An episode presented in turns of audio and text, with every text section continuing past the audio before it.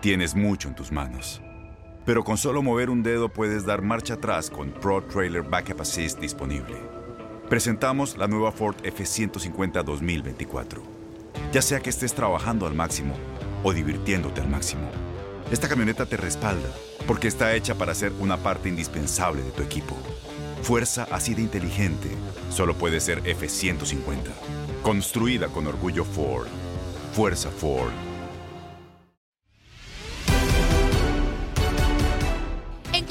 Platicamos con Moisés Muñoz sobre lo que le espera a Chivas en la temporada, el juego que llama la atención en el arranque de la jornada 9 entre Atlas y Atlético San Luis, América también el regreso de la afición y más. Lo escuchas en lo mejor de tu DN Radio. Para empezar a platicar de, de lo que se viene para esta fecha doble en la Liga MX, también lo que ocurrió el fin de semana. Y te voy a hacer la primera con lo que ocurrió en el partido entre Pumas y Chivas. Después de esta victoria, ¿crees que Chivas eh, tiene lo suficiente para pelear por el título? ¿Cómo estás? Déjame ver, Chivas le ganó al equipo de Pumas, Pumas que se encuentra en el lugar 17 de la tabla general. Eh, veo a un equipo de Guadalajara que ha mejorado, sin duda alguna, eh, está mejor que en fechas anteriores, sin embargo yo no lo veo como para pelear por el título. No dudo que estará en repechaje, eh, posiblemente incluso se llegue a meter a, los primeros ocho lugares, pero dudo mucho que tenga eh, el plantel y el fútbol suficiente como para estar peleando el título para esta campaña. Tú sabes lo importante que son estas jornadas dobles. Creo que son claves, fundamentales en las aspiraciones de muchos equipos. Y, y mi pregunta va a lo siguiente. Eh, Pachuca es el peor equipo del torneo, con tres puntos, no camina, la directiva ha aguantado a Pezzolano. Eh, Pumas, el subcampeón, no ha tenido un buen torneo, es penúltimo lugar con cinco puntos. Y, y mi pregunta es la siguiente: ¿tú crees que Pachuca, Pumas, León aprovechen esta fecha doble para levantarse, sumar, sumar unidades, sumar de a seis? y, colarse o meterse en zona de calificación en este noble sistema. Mimoy, ¿qué piensas?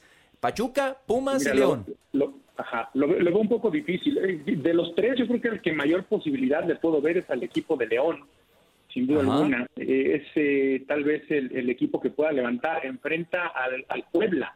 Un partido en casa, un partido que puede ganar, sin demeritar obviamente a la franja, pero creo que puede, creo que puede conseguir el triunfo en su casa y eso sin duda alguna le vendría muy bien. Después de eso tiene que visitar a América y ese partido sí es complicado.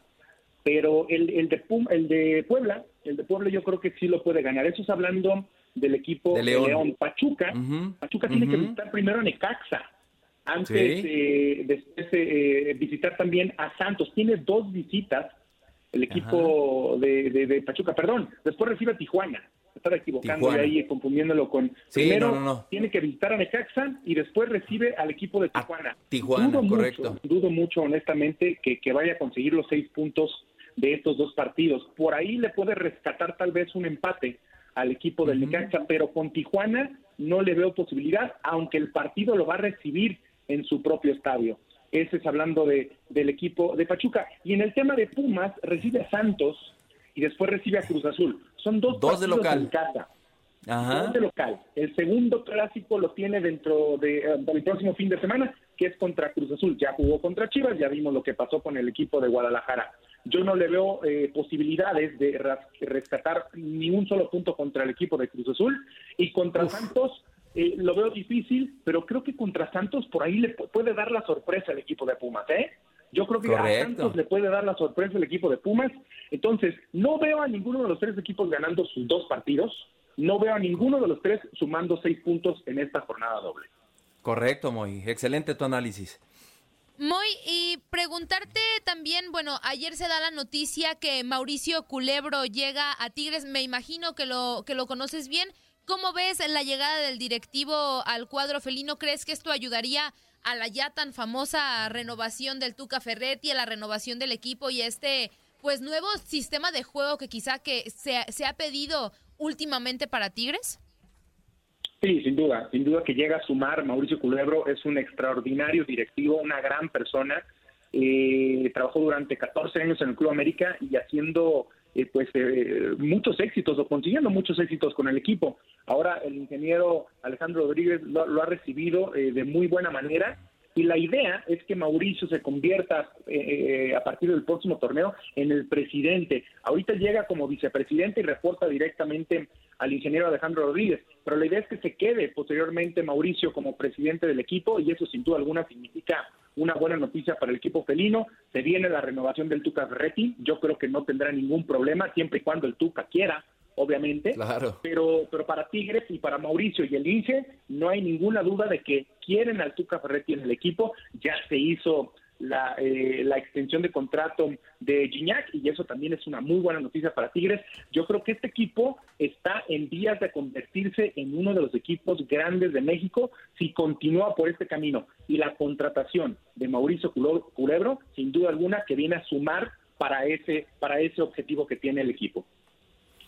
Mi querido Moy, vámonos ahora a algo triste, a, la cuestión del descenso, a la cuestión de la tabla de cocientes. Eh, los dos peores equipos, los rojinegros del Atlas, eh, con el último lugar, con un cociente de 0.9457, y Atlético San Luis con 1.0690. Se enfrentan en esta jornada doble. ¿Quién, al final de cuentas, crees tú, Moy, que va a acabar pagando esa multa? Se, ven las caras al rato, este, Julio, y la verdad es que eh, lamento decirlo y me da una pena con toda la afición de Atlas, pero Atlas tendrá que pagar esos 120 millones de pesos. Lo tiene muy difícil, muy, pero muy difícil. A pesar de que tiene cinco partidos sin perder, digo, si contamos el que ganó en la mesa, pero son cinco partidos sin perder para el equipo de Atlas, lo cual es una buena noticia. El partido que le hace a Toluca es muy interesante, eh, un partido en el cual eh, rescata un punto en la bombonera, nada sencillo, pero también Atlético de San Luis tiene cuatro partidos sin conocer la derrota y es un equipo que sabe anotar goles. Tiene a su goleador Ibáñez allá en la parte alta de la tabla de, de anotadores y, que lo veo mucho más fuerte, veo un equipo mucho más sólido en el Atlético de San Luis, un equipo, repito, que tiene mayor contundencia. Atlas tiene solamente dos goles en este torneo. Eh, si, dejamos a un lado los tres que le acreditaron en la victoria contra el América, pero solamente han anotado dos goles. Realmente no le veo un equipo eh, con la posibilidad de sumar y, necesita sumar de a tres. Ya en esta jornada doble, el Atlas tendría que sumar los seis puntos sin, sin, sin, eh, sin falta para poder acercarse un poquito al equipo de San Luis. Pero honestamente lo veo muy, pero muy difícil que lo pueda conseguir un equipo que no está jugando bien al fútbol y que lo que consiguió con América y con el Toluca considero yo que es simplemente un espejismo. Qué cosa, Moy, ¿eh? Qué cosa para la afición de Atlas y, y al señor Irarragorri, pues que le vaya echando otros billetitos más al cochinito, porque ya dijo Moy que lo van a tener que romper, Andrea. ¿Qué piensas? Pues yo, yo estoy de acuerdo con Moisés. La verdad creo que el panorama de Atlas es bastante complicado. No, no tienen gol, no, no juegan bien, esa es la verdad. Y creo que ya es un problema que Atlas viene arrastrando de años atrás. Yo, yo soy, quizá no sé si me vaya a escuchar muy radical, pero yo soy de las de la idea de que por algo Iraragorri fue uno de los que promovió la, la, la situación de, de que fuera un descenso virtual, por llamarlo de alguna manera, porque sabía que la situación en Atlas pues no está del todo bien, pero un equipo muy que sí está pasando una buena situación, pues son las Águilas del América, que desde mi punto de vista tuvieron una gran actuación el fin de semana contra Pachuca, creo que es el mejor partido de desde que Solari tomó el mando de las Águilas y pues preguntarte cómo viste al América y también el tema de Álvaro Fidalgo, que creo que es un jugador que tiene muy buenas condiciones, que se le criticó su llegada, pero poco a poco ha ido mostrando que sí tiene pues talento y, para, para, esta situación del fútbol. Sí, se vio mucho mejor en este segundo partido Álvaro Fidalgo que el primero. En el primero eh, se sentía, se percibía eh, un poco nervioso, era su debut, eh, jugó muy fácil, jugó sencillo, se movió por toda la cancha, sí, pero realmente sin arriesgar demasiado. En este segundo encuentro que tuvo contra Pachuca se le vio mucho más suelto, un jugador eh, que actuó eh, mucho por la banda izquierda, pero sobre todo en la parte del medio campo, aunque en ocasiones incluso regresaba a defender, eh, pisó el área, cosa que no hizo en el primer partido, estuvo dentro del área acompañando a Henry Martín, lo cual también es muy bueno en este jugador, y metió pases entre líneas efectivos, muy buenos, repito, arriesgando mucho más que en el primer encuentro. Y vi muy bien al equipo en general. Yo creo que ha sido el mejor partido que ha dirigido Santiago Solari y el mejor eh, partido que ha tenido el equipo de América en esta campaña. Aquino y Sánchez fueron eh, extraordinarios en medio campo. En la parte defensiva se mostraron eh, muy efectivos también. Aguilera y Cáceres haciendo su trabajo de buena forma. Sánchez constantemente llegando por el costado, acompañando a Córdoba y Fuentes también por el lado izquierdo muy atento y muy eh, eh, precavido a la hora de defender, dejando, dejando a Laines, a Fidalgo e incluso a Córdoba cuando se cambiaban para, para jugar por esa zona izquierda, ¿no? Llegando a línea de fondo. Así que vi un equipo, repito, sólido en defensiva, un equipo muy, pero muy sólido en medio campo y al frente es donde de repente le sigue faltando. A pesar de que metieron dos goles, los dos goles, recordemos, fueron de los mediocampistas. No hubo gol de Henry Martín, no hubo gol de los jugadores al frente y eso es un poquito lo que le está haciendo falta al equipo de Santiago Solari.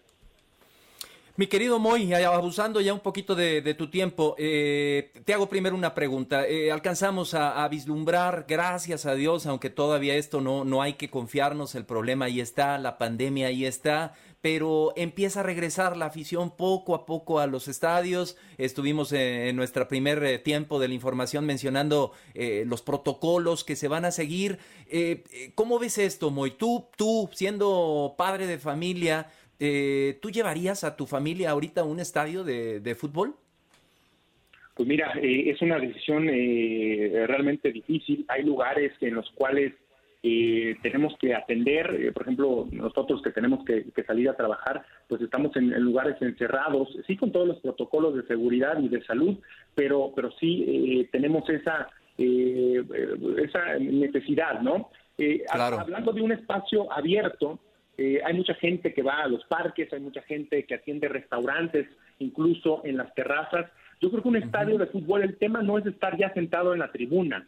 El tema de la asistir a un estadio es los accesos al mismo, donde hay una aglomeración de gente, a pesar de que no están en su totalidad eh, llenos los estadios, pero sí hay una pequeña aglomeración cuando estás entrando, ingresando al estadio. Yo creo que por el momento estaría bueno aguantar un poquito, esperarnos un poquito para que la situación se calme eh, un poco más y entonces sí poder asistir a los estadios. Yo por el momento me esperaría. Esa es una decisión muy personal. Repito, aquí la gente tendrá que tomar sus propias decisiones, pero yo, yo sí me esperaría un poquito más.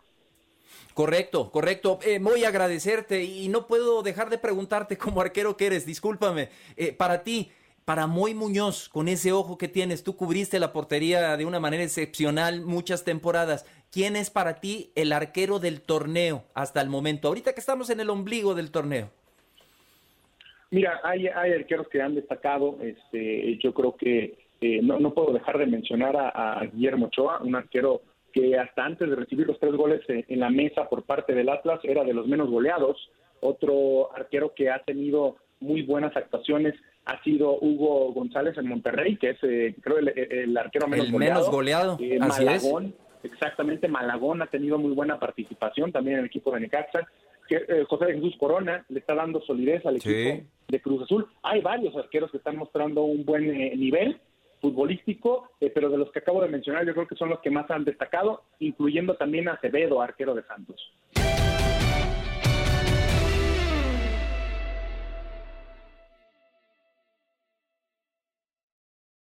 Aloha mamá. Sorry por responder hasta ahora. Estuve toda la tarde con mi unidad arreglando un helicóptero Black Hawk. Hawái es increíble. Luego te cuento más. Te quiero. Be All You Can Be, visitando goarmy.com diagonal español.